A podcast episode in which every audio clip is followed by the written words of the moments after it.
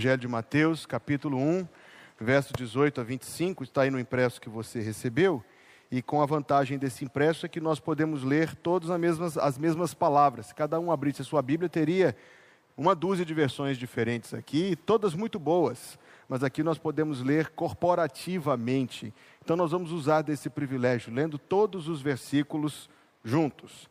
Ora, o nascimento de Jesus Cristo foi assim que estando Maria, sua mãe, desposada com José, antes de se ajuntarem, achou-se ter concebido do Espírito Santo. Então José, seu marido, como era justo e a não queria infamar, intentou deixá-la secretamente. E projetando ele isto, eis que em sonho lhe apareceu um anjo do Senhor, dizendo: José, filho de Davi, não temas receber a Maria, tua mulher, porque o que nela está gerado é do Espírito Santo.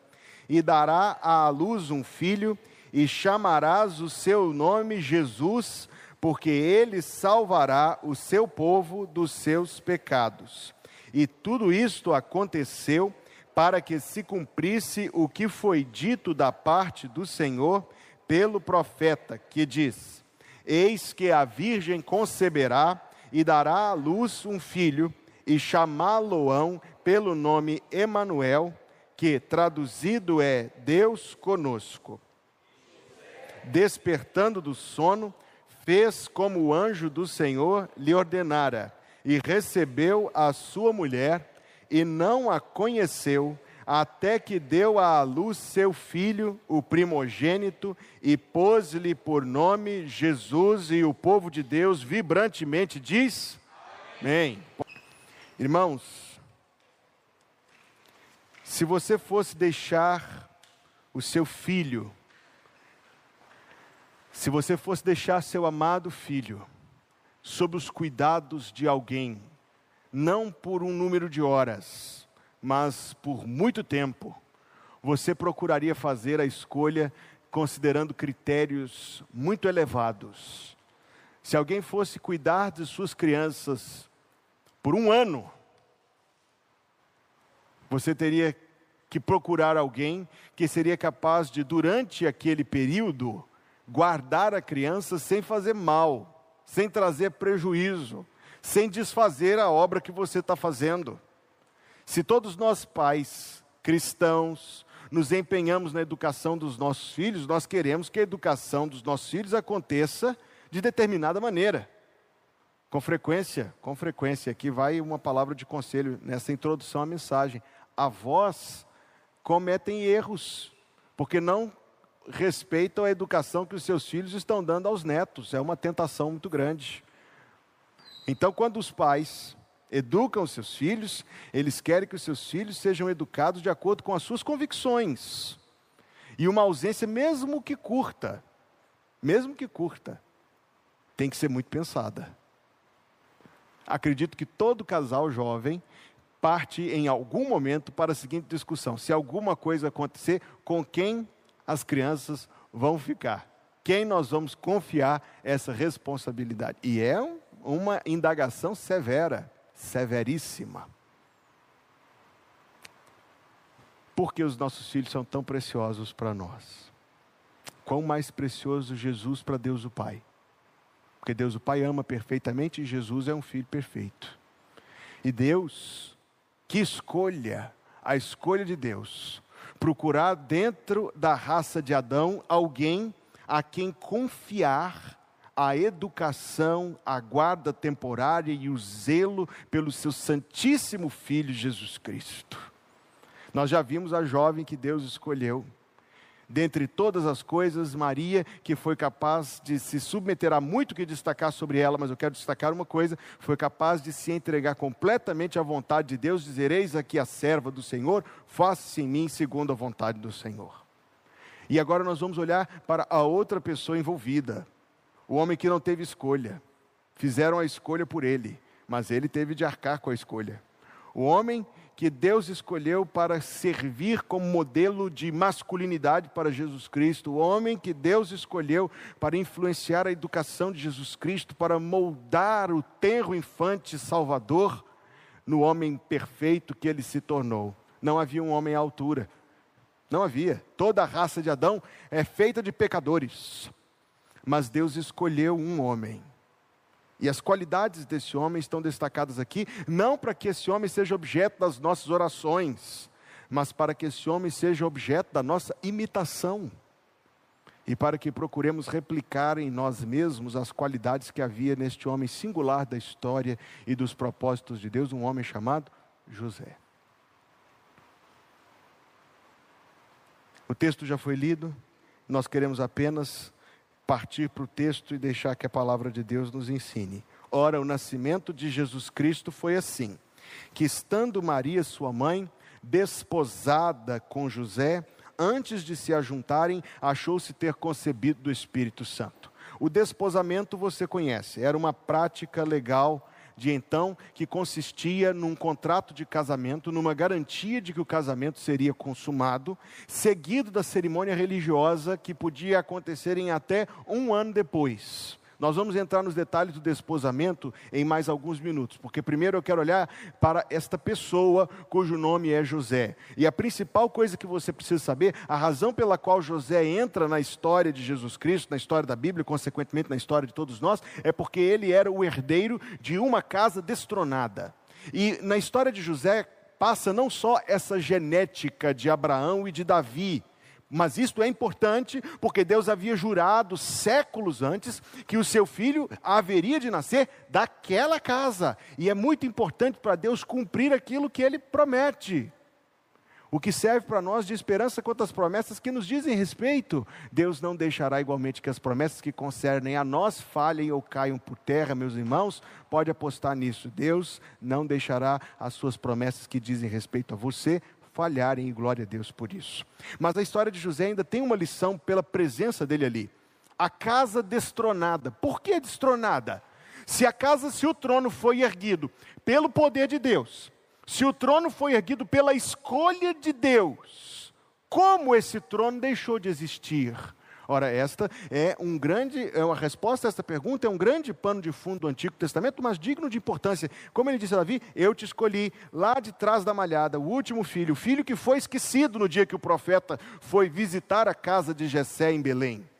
O filho que ninguém chamou, aquele que a respeito de quem Deus disse: "Não olhe o seu exterior, porque o homem olha o exterior, mas o Senhor olha o coração". Este jovem foi colocado por Deus como rei de Israel. Foi perseguido, Saul tentou matá-lo, fizeram de tudo contra ele, ele teve de se, de se esconder na Filiste, de se fingir de doido. Mas ainda assim, no fim, aquilo que Deus tinha dito e a unção que Deus mandou Samuel derramar sobre ele não foi vã nem nula. Davi, aos 33 anos, tornou-se rei de Hebron, da toda a tribo de Judá, e aos 40, rei de todo Israel. Deus ergueu o trono de Davi, sim, não foi uma trama política, não foi a costura que ele fez entre os líderes tribais de Israel, os patriarcas das tribos, não. Deus ergueu o trono dele. Se Deus ergueu aquele trono, como aquele trono caiu?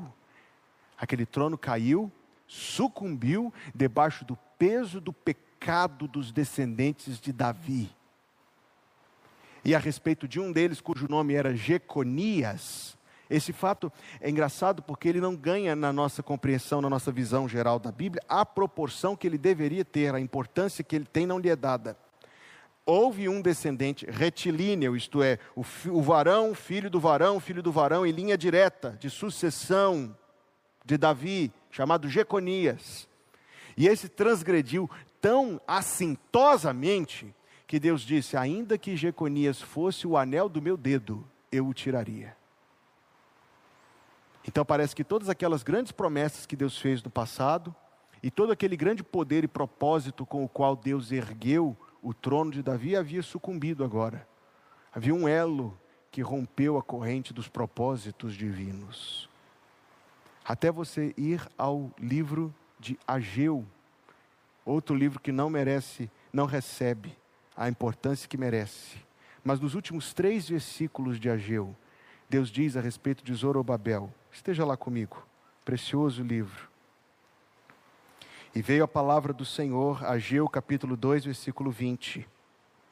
E veio a palavra do Senhor, segunda vez a Ageu, aos 24 dias do mês, dizendo: Fala a Zorobabel, governador de Judá, dizendo: Farei tremer os céus e a terra, e transtornarei o trono dos reinos e destruirei a força dos reinos dos gentios, e transtornarei os carros e os que neles andam, e os cavalos e os seus cavaleiros cairão, cada um pela espada do seu irmão. Ageu 2:23, é o último versículo desta profecia. Naquele dia, diz o Senhor dos exércitos: Tomar-te-ei, ó Zorobabel, servo meu, filho de Sealtiel, diz o Senhor, e far-te-ei como um anel de selar porque te escolhi, diz o Senhor dos exércitos. Deus deu a promessa, Deus anulou a promessa, ou quebrou a promessa, ou revogou a promessa, e agora Deus usa a mesma expressão. Jeremias 22, versículo 24, diz a respeito de Jeconias: Mesmo que ele fosse o anel de selar, eu o tiraria da minha mão. E agora Deus diz a este Zorobabel: eu te farei como o anel de selar. Pastor, o senhor está citando um negócio de antigamente, muito antigamente, eu não estou entendendo o que, que o senhor está querendo dizer com isso. Vou explicar. José era o descendente de uma casa que Deus estabeleceu e que Deus destronou. Destronou por causa da iniquidade dos descendentes de Davi mas por causa dos seus propósitos infinitamente graciosos e soberanos, Deus tomou um sobrinho de Jeconias, chamado Zorobabel, e a, e a ele concedeu graça de ocupar um lugar naquele propósito que tinha sido de alguma maneira revogado. Jeconias filhos sequer teve. Então, se você pensar em termos de uma monarquia, da transferência da coroa, ela cairia naturalmente sobre Zorobabel. Mas que coroa? Não tem trono, não tem reino. Não foi restaurada a monarquia. E não foi. Mas nos propósitos de Deus, apesar desse trono não ter sido restaurado, Deus, ou alguém diria ainda não ter sido restaurado, Deus não deixou de honrar a sua palavra dita séculos antes a Davi, de que daquela linhagem viria um Salvador. Agora, estas coisas devem representar para nós uma figura que nos envolve. Eu e você também somos filhos de uma casa cujas bênçãos foram revogadas. Pois todos nós somos filhos de Adão e de Eva também a casa a qual nós pertencemos foi, foi, foi tirada dos propósitos de Deus por causa da iniquidade dos nossos ancestrais. E ponto. Aliás, seria isso o fim. As relações de Deus com a sua imagem e semelhança teriam terminado. Nunca mais. Acabou. Mas Deus, pela mesma graça com que dirige esta palavra pelo profeta Ageu a Zorobabel, e um dia nós veremos isso com todo detalhe, é muito interessante, é muito edificante. Mas Deus também mostra para nós que o propósito da sua graça ultrapassa, ultrapassa os efeitos terríveis do pecado. Então a história de José representa para nós isto, representa que os propósitos que Deus determina pela sua graça não são impedidos, nem pelas mais terríveis situações, nem pelas mais terríveis transgressões. E agora isso deixa de ser um detalhe do, da história do Antigo Testamento para se tornar algo que dialoga muito com a nossa vida. Por quê? Nem sequer nossas transgressões anulam os propósitos de Deus para nós. Você não pode pecar a ponto de Deus deixar de te amar. Você não pode pecar a ponto de Deus anular a salvação que Ele já te deu, se Ele te deu. Ah, pastor, mas não estou pensando somente nisso, eu estou pensando aqui nesses 50, 60, 70, 80 anos que eu vou viver aqui na terra. Os meus pecados, eles, eles de alguma maneira, eles prejudicam os propósitos de Deus para minha vida. E é muito interessante quando a gente emprega pensamento nisso para perceber que a graça com a qual Deus determina os seus propósitos em nosso favor não é surpreendida pelas nossas transgressões. Você acha que alguma dessas coisas foi surpresa para Deus? Nenhuma. Nenhuma. Não impediu Deus nem de determinar nem de cumprir. Não impediu Deus nem de determinar, nem de cumprir. Eu conheço crentes que vivem coçando a cabeça, lamentando a vida que poderia ter sido se tivesse feito determinada escolha, mas porque erraram, agora estão vivendo uma vida, uma espécie de plano B de Deus para eles. Ora, meus amados irmãos, não ofendamos a inteligência superior divina. Deus não tem planos de improviso. Deus não tem plano B. Conheci uma crente que lamentava o seu casamento. O casamento já findo, terminou num divórcio trágico. Ah, como eu queria não ter me casado com esse homem. Que erro eu cometi de ter me casado com esse homem. E eu perguntei a ela naquela ocasião: minha mãe, seus filhos são bênção ou são maldição? Não, meus filhos são bênção. Ah, então os filhos são bênção. Filhos que não existiriam se aquele relacionamento não tivesse acontecido. Passemos das aplicações, porque são muitas, para ressaltar a verdade principal. Deus, que determina os seus propósitos pela graça, há de levá-los a termo, há de cumpri-los. Nossos pecados não, não são capazes de impedir os propósitos de Deus de se cumprirem. Louvado seja o seu santo e bendito nome. José era o herdeiro da casa destronada era, por todas as razões, aquele que teria sido parte dos planos de Deus, mas alguém, e nem ele próprio fez a escolha, alguém antes dele fez as escolhas, e agora ele estava colhendo os frutos. Então, Deus mostra que os seus propósitos não falham, mas que ele os estabelece determinadamente. Eu quero apenas fazer uma ilustração e depois a gente vai prosseguir para a gente poder ver tudo ou muito do que esse texto tem para nós esta noite. Mas eu já contei isso aqui na igreja, permita-me ser repetitivo, é porque essa história fala muito ao meu coração a respeito daquele missionário americano que servia aqui no Brasil. Você já me ouviu citar isso, provavelmente.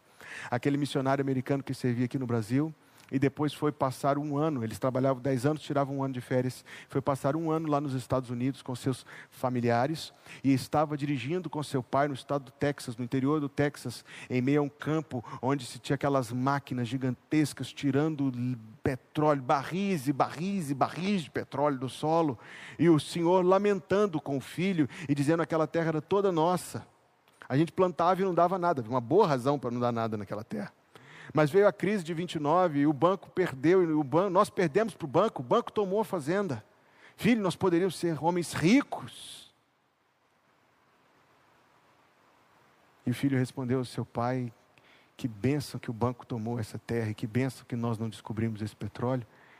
Pois eu, eu disse esse missionário: Eu não estaria lá no Brasil pregando o Evangelho, estaria administrando dinheiro desse mundo. Mas graças a Deus, Deus tirou isso de nós eu estou lá pregando o Evangelho de Jesus Cristo. Meus amados irmãos, a história de José, primeiro de tudo, deve representar para cada crente um ponto assim de muita certeza que nós podemos ter em relação à nossa vida. Nós não precisamos imaginar que a nossa vida é julgada daqui para lá pelas forças do acaso, pela, pelo desatino dessa existência tão complexa. Não, meus amados irmãos. A história de José, primeiro de tudo, representa para nós uma, um ponto de segurança a respeito da nossa própria vida, um ponto de certeza a respeito da segurança que nós temos em Deus e da presença de Deus, da direção de Deus e da orientação de Deus sobre os nossos passos. Nós estamos andando no escuro. Temos Deus para nos guiar, o Senhor é o meu pastor e nada me faltará. Guia-me por veredas de justiça por amor do seu nome. Vejamos então que José estava, como diz o versículo, desposado com Maria. diz o versículo 18 que nós lemos. Antes de se ajuntarem, achou Maria ter concebido do Espírito Santo. Você consegue imaginar o diálogo quando Maria volta da casa de Isabel, já depois de alguns meses, já com alguma barriguinha, se fosse na plenitude, a gente já tinha chamado ela para orar, botar o nome dela no boletim. E ele ouve de Maria a notícia de que ela estava grávida. Você tem noção, meu amado? Você tem noção da, da, da, do que estava diante de José? Nós podemos olhar isso para o lado romântico, e muitas vezes olhamos, imaginando que José ficou de coração partido, e eu não estava lá, não sei dizer se isso aconteceu. Os casamentos eram combinados, não sei se havia esse elemento tão ah, passional ou sentimental na história, é difícil afirmar. Mas uma coisa eu não preciso ter hesitação, não é especulação. Ele tinha todo o direito de solicitar a morte de Maria. Esse direito estava resguardado para ele na lei de Moisés e na lei civil que vigia sobre a nação naquele tempo. Veja o que diz o livro do, do Levítico. Também o homem que adulterar com a mulher de outro, havendo adulterado com a mulher do seu próximo, certamente morrerá o adúltero e a adúltera. Tem mais, Deuteronômio: levarão a moça à porta da casa do seu pai e os homens da cidade a apedrejarão até que morra, porque fez loucura em Israel, prostituindo-se na casa do seu pai. Assim tirarás o mal do meio de ti. Quando um homem for achado deitado com mulher que tenha marido, então ambos morrerão. O homem que se deitou com a mulher e a mulher, e assim tirarás o mal de Israel. Estou lendo Deuteronômio 22. Quando houver moça virgem desposada, e um homem a achar na cidade e se deitar com ela, então trareis ambos à porta daquela cidade e os apedrejareis até que morram. A moça, porquanto não gritou na cidade, e o homem, porquanto humilhou a mulher do seu próximo, assim tirarás o mal do meio de ti.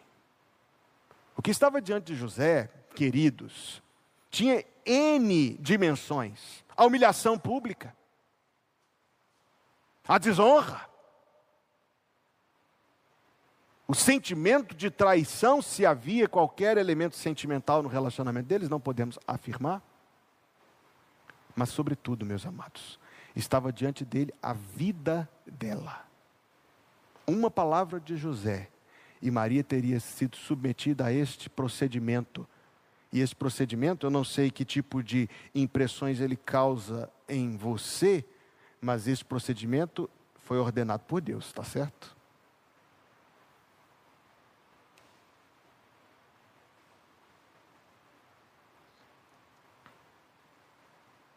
Afinal, o que ela tinha para dizer? O anjo me visitou e disse que eu estou grávida e que é a obra do Espírito Santo e que o menino é o Salvador. Quem acredita nisso? O texto, se você leu atentamente, mostra que o próprio José hesitou em acreditar. Só uma referência do Antigo Testamento. A mãe de Sansão tinha uma história parecida para contar. Embora Sansão tenha tido pai humano. E Manoá só acreditou quando o anjo fez a segunda visita. O que estava diante de José era a morte de Maria. Você precisa entender isso. Uma palavra ele não precisava provar nada, ela já estava grávida. Uma palavra: a morte. Você acha que Satanás não prestou uma visita pessoal a José para atiçar o coração dele, para incitá-lo? Morrendo Maria, quem morria no ventre dela? Nós. Nós morreríamos para sempre eternamente. A Bíblia não diz, mas eu acho muito provável que Satanás foi prestar uma visita. Toque, toque, toque, alguém me bate a porta, alguém deseja entrar, é o mal querendo um lugarzinho.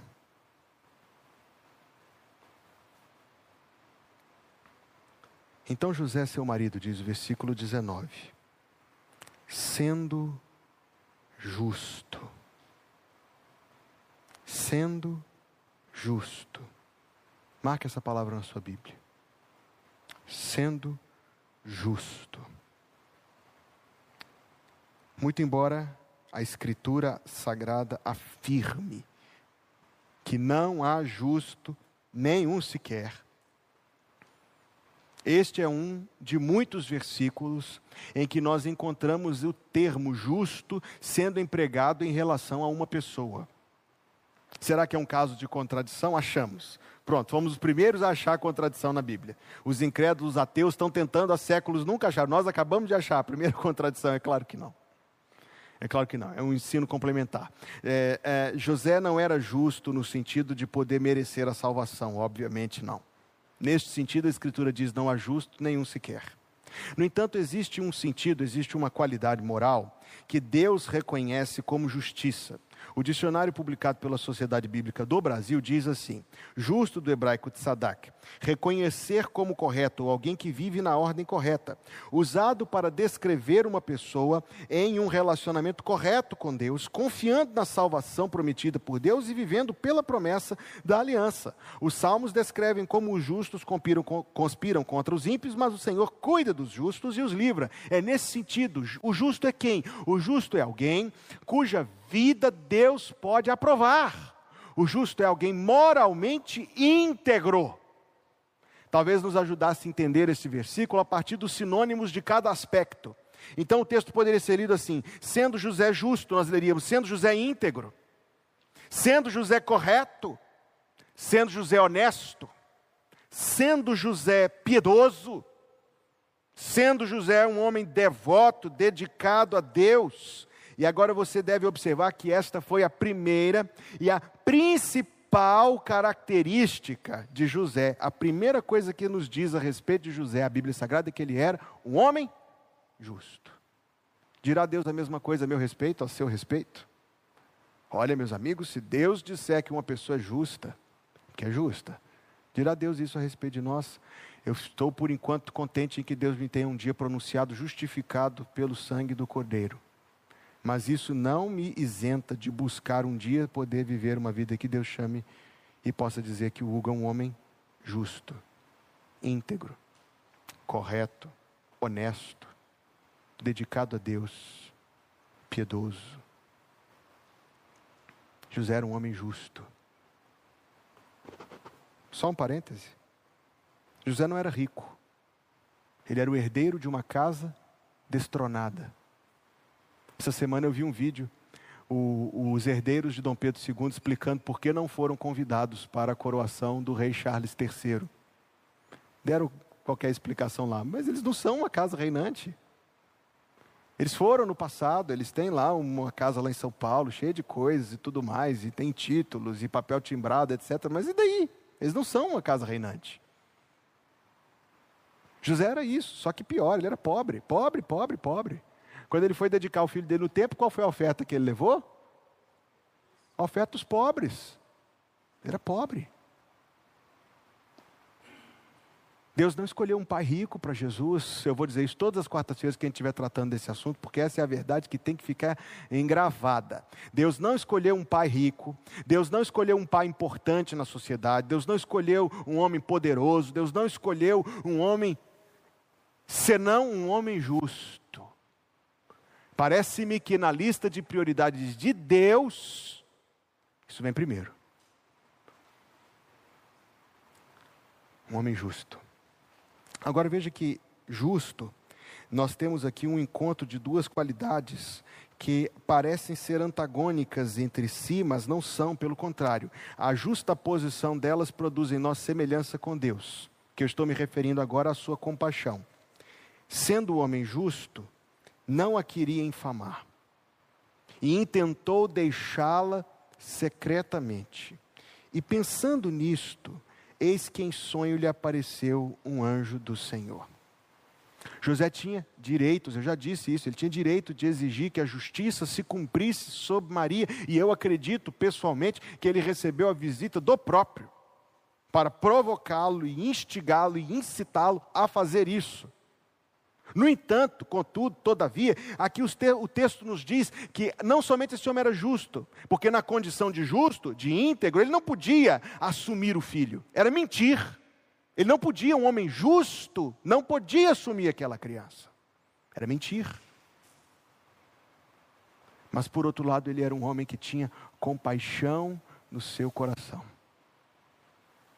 Ele não queria, ele hesitava em praticar a retidão da justiça, querendo ser compassivo e poupar aquela menina da morte. Existe um outro alguém em quem a retidão e a compaixão se encontram. Sabem quem eu estou pensando? Em Deus. Em Deus. Aquele hino do cantor cristão, número 12 a quarta é, é uma aula de teologia, cada estrofe ali é uma aula de teologia. A quarta estrofe diz assim a respeito de Jesus Cristo: Em ti concilia-se a santa justiça, que não pode a culpa deixar sem castigo, com a compaixão que por graça recebe e exime de culpas o réu pecador. Isso é a letra de uma música, viu? Não é um texto de um livro de teologia, não. Isso é a letra de uma música. Em ti concilia-se a santa justiça, que não pode a culpa deixar sem castigo, com a compaixão, que por graça recebe e exime de culpas o réu pecador. José era um homem, um descendente de Adão, um pecador, um homem falho que morreu como, como inevitável consequência dos seus pecados, mas uma qualidade ele tinha. Ele tinha um equilíbrio, não é essa a palavra, a justa posição entre justiça e compaixão. Quem tem? Quem tem? Às vezes nós queremos ser mais compassivos do que Deus. Deus manda nós tratarmos o pecado com rigor. E nós somos, ai, ai, ai, ai, ai, ai, ai. Queremos ser mais compassivos, mais bondosos do que Deus. Outro quer ser mais justo do que Deus também. Não perdoa nunca. Ah, tu pecaste contra mim, eu nunca me esquecerei disso. Não é assim o nosso Deus. Em Deus nós temos justiça e compaixão, e, na alguma medida, guardadas as necessárias proporções, nós temos em José, a quem Deus escolheu para ser o cuidador de seu filho, justiça e compaixão. Já disse que, como íntegro, ele não podia mentir, mas como compassivo, ele pensava em deixá-la. E esta, este plano de deixá-la quer dizer que ele iria implicitamente, implicitamente, explicitamente prover um, um, alguma forma de, de, de provisão para Maria. Ele pensava em secretamente deixá-la, ele ia deixar a cidade.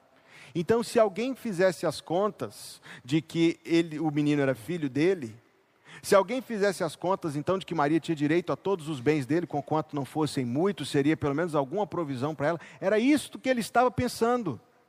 Ele não estava pensando em levá-la ao tribunal, ele estava pensando em deixar tudo que ele tinha, se não era muito, para ela. A gente não percorre essa distância, percorre? A gente, não, não, a gente não, não, faz esse tipo de coisa, não. Qual foi a última vez que você planejou em deixar a sua casa para alguém que não fosse da sua linhagem sanguínea? Nunca. Provavelmente nunca. Não é assim que a gente pensa? Que é meu e meu?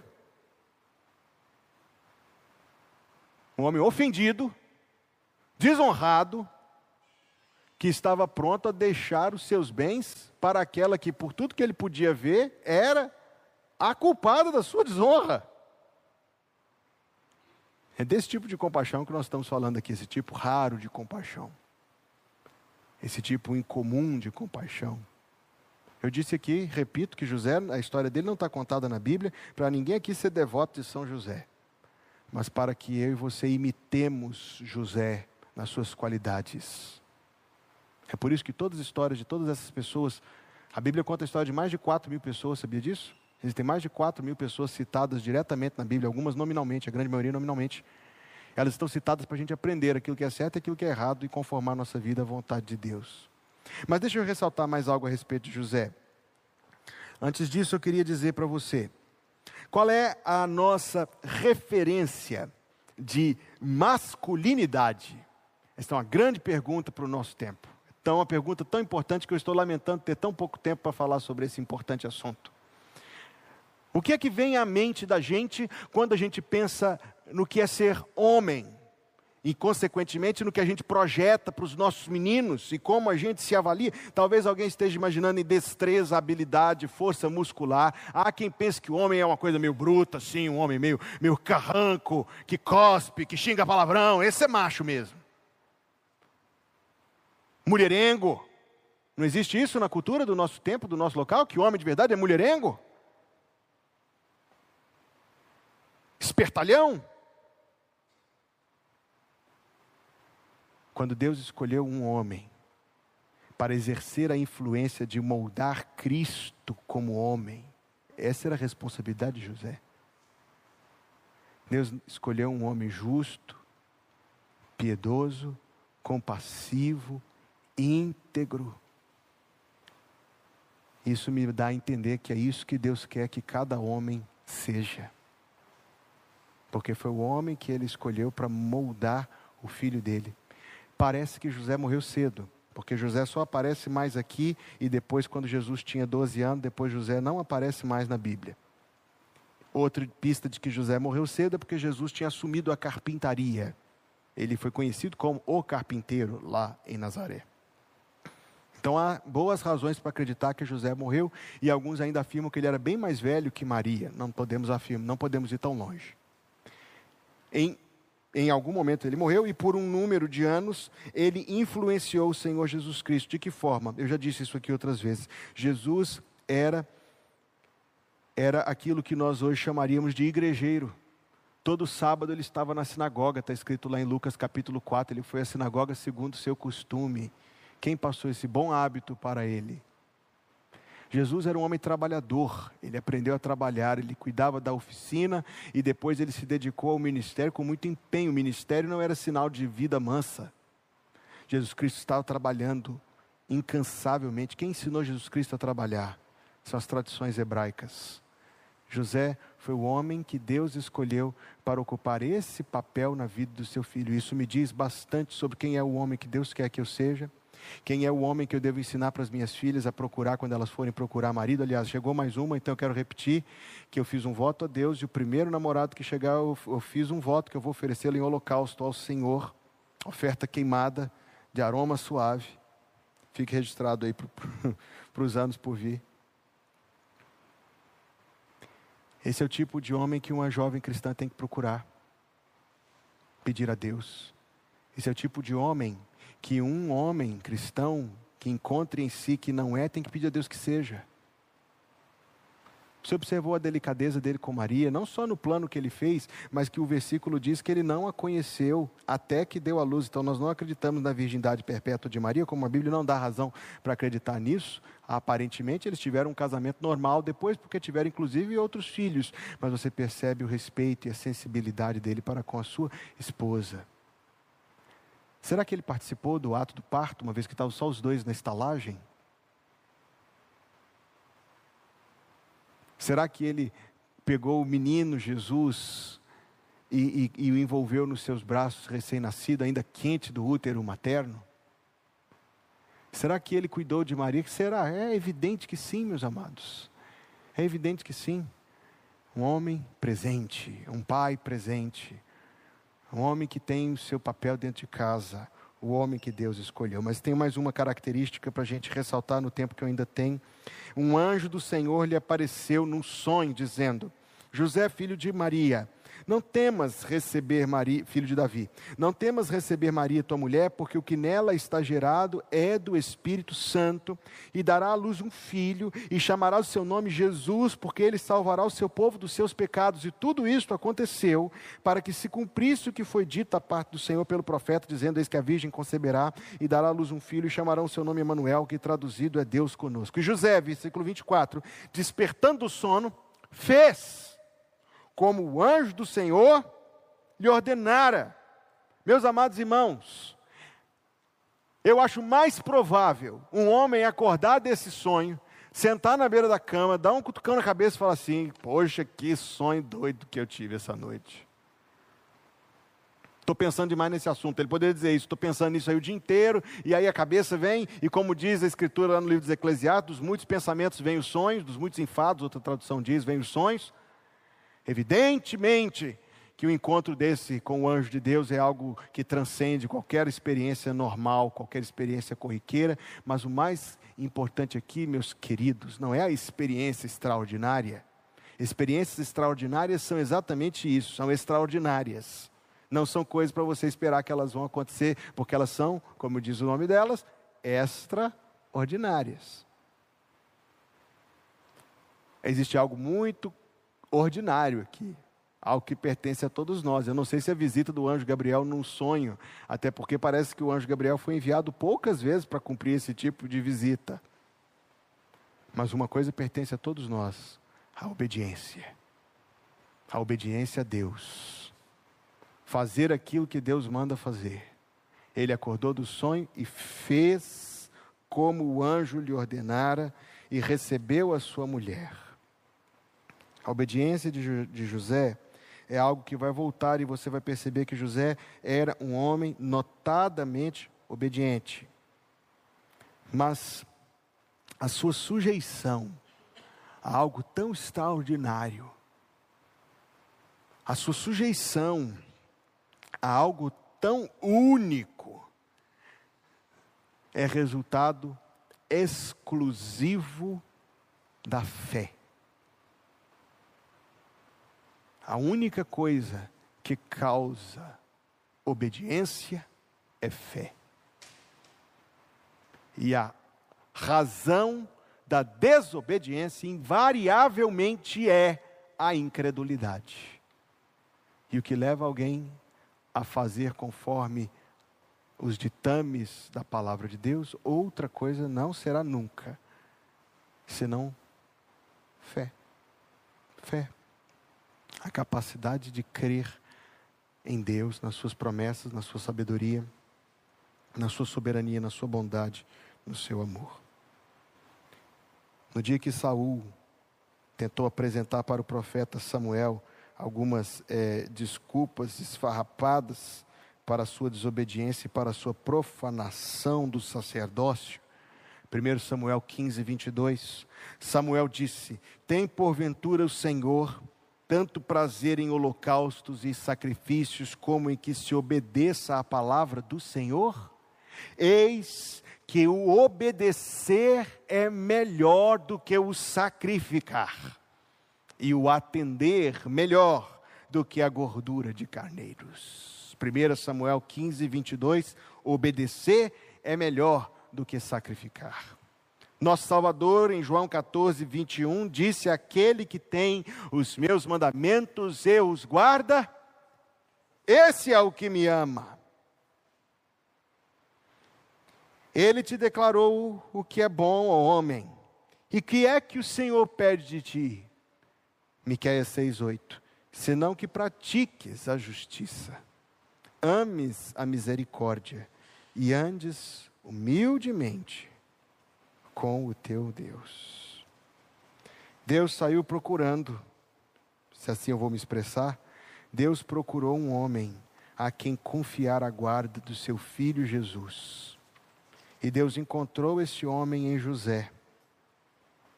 José era um homem íntegro José era um homem justo. José era um homem piedoso, compassivo e obediente. É isso que Deus quer para a gente também. Pai, em nome de Jesus, obrigado por esse tempo que tu nos permites passar na tua presença, na companhia dos outros, meditando na tua palavra.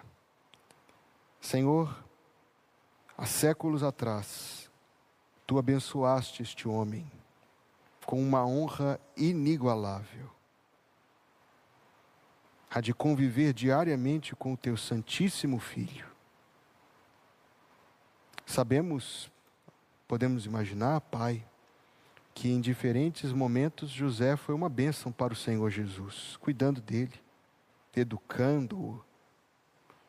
Mas, Senhor, sem sombra de dúvida, Jesus foi uma benção é uma bênção tão grande para José até hoje.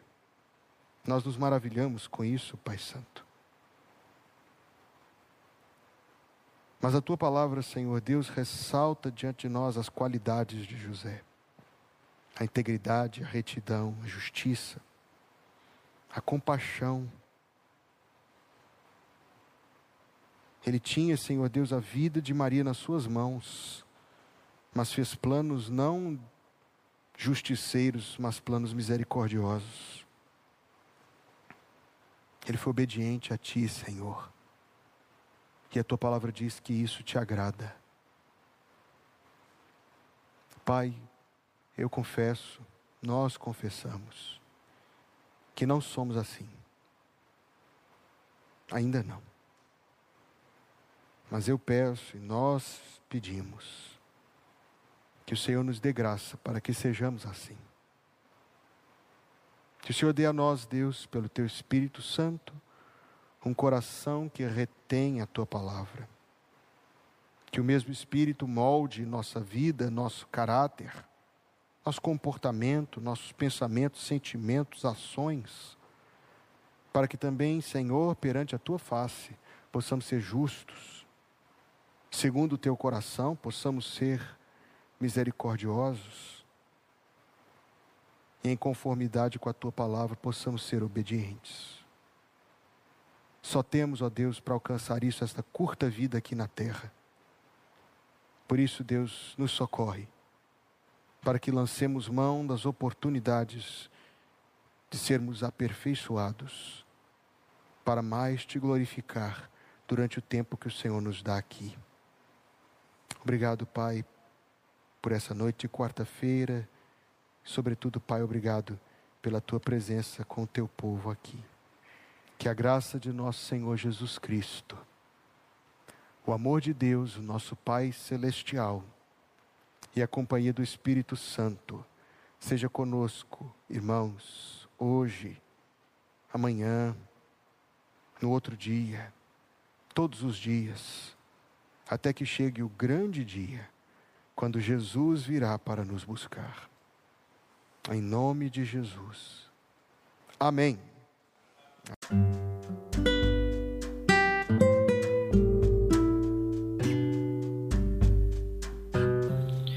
Obrigada por estar conosco. Volte sempre. A Igreja Batista Plenitude tem sempre uma mensagem de Deus para você.